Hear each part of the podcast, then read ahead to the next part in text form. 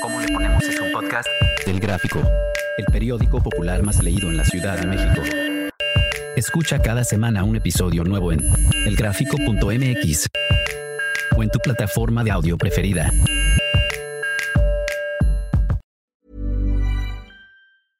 Hey, I'm Ryan Reynolds. Recently, I asked Mint Mobile's legal team if big wireless companies are allowed to raise prices due to inflation. They said yes. And then when I asked if raising prices technically violates those onerous two year contracts, they said, What the f are you talking about, you insane Hollywood ass? So to recap, we're cutting the price of Mint Unlimited from $30 a month to just $15 a month. Give it a try at mintmobile.com slash switch. $45 upfront for three months plus taxes and fees. Promo rate for new customers for limited time. Unlimited more than 40 gigabytes per month. Slows. Full terms at mintmobile.com. Bienvenido al programa ¿Cómo le ponemos? Soy Judy Kravsov. Cuéntame, ¿coges o no coges? Laura, Paula, Rodrigo, Denise, Sandra, Carlos. Tú.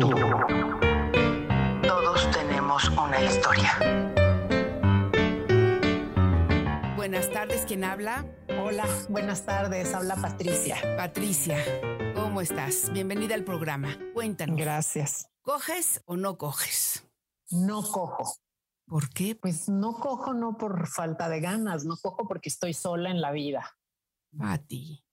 No tengo pareja, ni siquiera para coger, entonces, pues no. Mi respuesta es no. ¿Y te gustaría coger? Sí, claro. ¿Qué crees que pasa, Pati? ¿Por qué no dar el paso? ¿Por qué no llegar con alguien que más o menos te cae bien? ¿Por qué no buscar en, en esos contactos de hace un chingo de tiempo y decir, oye, fíjate que me brincó tu teléfono. ¿Por qué no ir a ese hombre que sí te atrae? Pues mira, ahora que lo dices, porque no se me había ocurrido, pero había yo pensado, no, no como llegar a esos contactos de atrás, pero había yo pensado a lo mejor en la posibilidad de estas eh, nuevas aplicaciones que hay para conocer gente.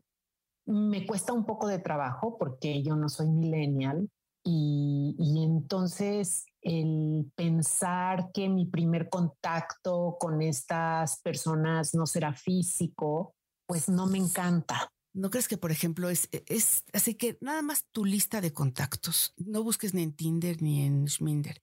Empieza a pasear para abajo, para arriba. Empieza a acordarte de tal, de tal. Y busca a esa persona, no para coger, búscalo de, oye, te quería preguntar, tú vendías terrenos, tengo, no sé, algo, algo. Oye, fuimos a, nos conocimos en San Miguel. Oye, una Sí, amiga un va a abrir una galería, un pretexto, pero atraerte a ese hombre que, que te atrae. La verdad es que me acabas de dar una maravillosa idea en la cual yo ni siquiera había pensado. El hecho de yo ser la que toma la iniciativa, pues tampoco tenía esa costumbre y ahora entiendo que si algo quiero lo voy a tener que hacer. Cada vez es más difícil, aunque en mi trabajo estoy normalmente interactuando con hombres, no me gusta mezclar el trabajo con ninguna otra circunstancia mientras existe esa relación laboral. Eso me limita un poco, pero creo que así debe de ser. Y, y entonces me doy cuenta que la única forma en que hoy por hoy voy a poder conocer o reencontrarme, como tú dices, con alguien, es yo tomando la iniciativa, cosa que, pues la verdad, en nuestra generación no era muy común. Yo me he dado cuenta que para que todo cambie, solamente tienes que cambiar tú. En ese momento, tu mirada también es distinta. Muchas veces uno no se arriesga porque qué pena, porque te van a mandar al diablo, porque no quieres sentir ese miedo. Lo único que te digo es que tú ya has sido para arriba y para abajo, eres una mujer que te oyes centrada, arriesgate y juégatela. No, bueno, creo que lo que me estás diciendo es lo más sensato que he escuchado en mucho tiempo. Por supuesto, el miedo tiene mucho que ver, el miedo al rechazo, no solo al rechazo, el exponerme de repente tan abiertamente, tan dispuesta. No sé, siempre cre- crecí con, con la creencia de que había que hacérsela difícil, había que no mostrar nuestras intenciones tan abiertamente y tan prontamente y, y como que ese misterio hacía que la otra persona tuviera más ganas de estar conmigo. Creo que ahora las, los tiempos han cambiado, las velocidades han cambiado, los ritmos y por supuesto las intenciones. Entonces, sí creo que esa, esa emoción que me rige el miedo a, al rechazo, a ser tan expuesta, tan abierta, la tengo que pues temporalizar. La verdad es que tengo que adecuarme yo a los tiempos, no ya los tiempos a mí. Pero pues es un reto, es un reto importante. Te mando un beso, muchas gracias por llamar y aquí estamos. Gracias, gracias por escuchar.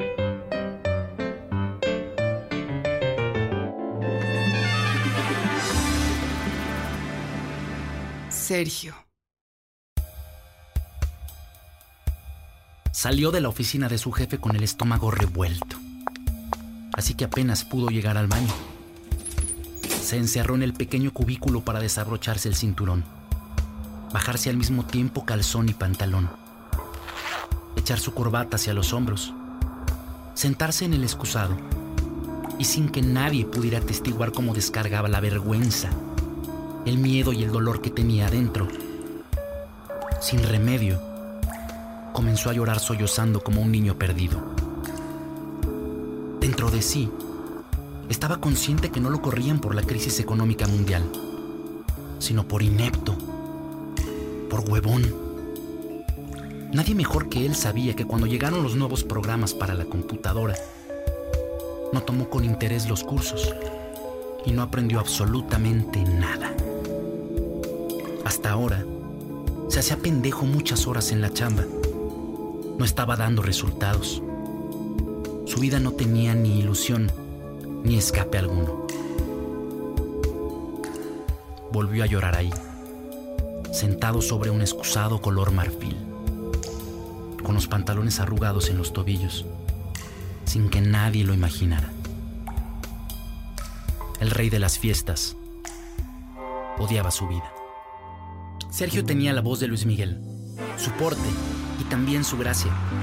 De chavito amenizaba las fiestas de la familia, de los vecinos, y varias veces gente desconocida lo llamó por referencia. Podía pasarse horas haciendo arreglos a las canciones que le gustaba interpretar.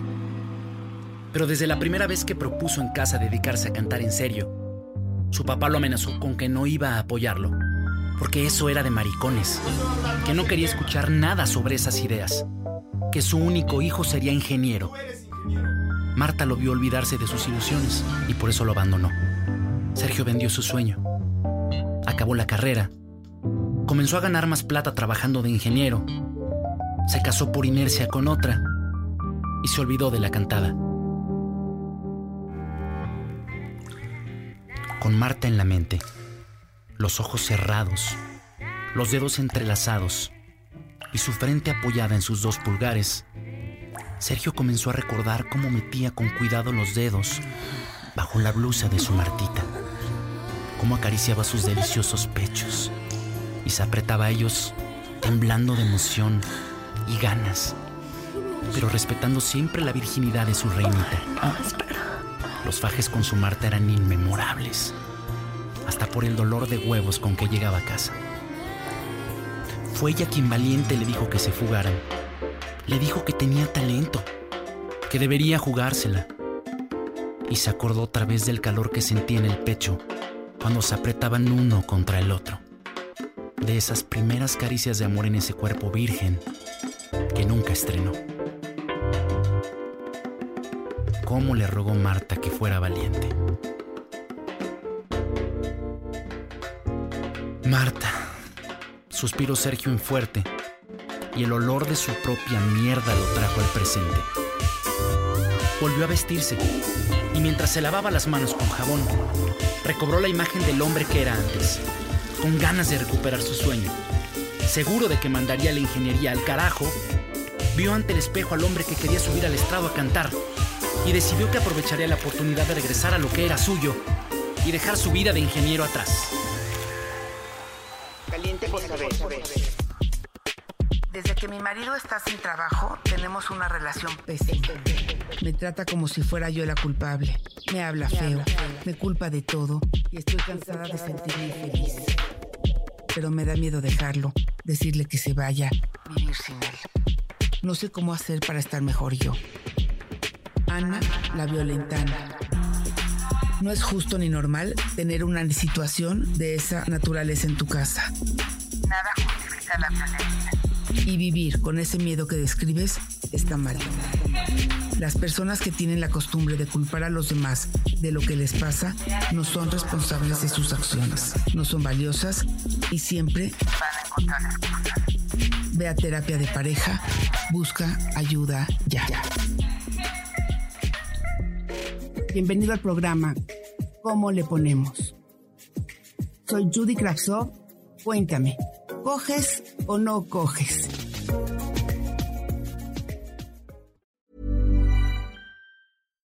Hi, I'm Daniel, founder of Pretty Litter. Cats and cat owners deserve better than any old-fashioned litter. That's why I teamed up with scientists and veterinarians to create Pretty Litter. Its innovative crystal formula has superior odor control and weighs up to 80% less than clay litter. Pretty Litter even monitors health by changing colors to help detect early signs of potential illness. It's the world's smartest kitty litter. Go to prettylitter.com and use code ACAST for 20% off your first order and a free cat toy. Terms and conditions apply. See site for details. ¿Cómo le ponemos es un podcast del Gráfico, el periódico popular más leído en la Ciudad de México. Escucha cada semana un episodio nuevo en elgráfico.mx o en tu plataforma de audio preferida. Gráfico, el periódico popular más leído de la Ciudad de México.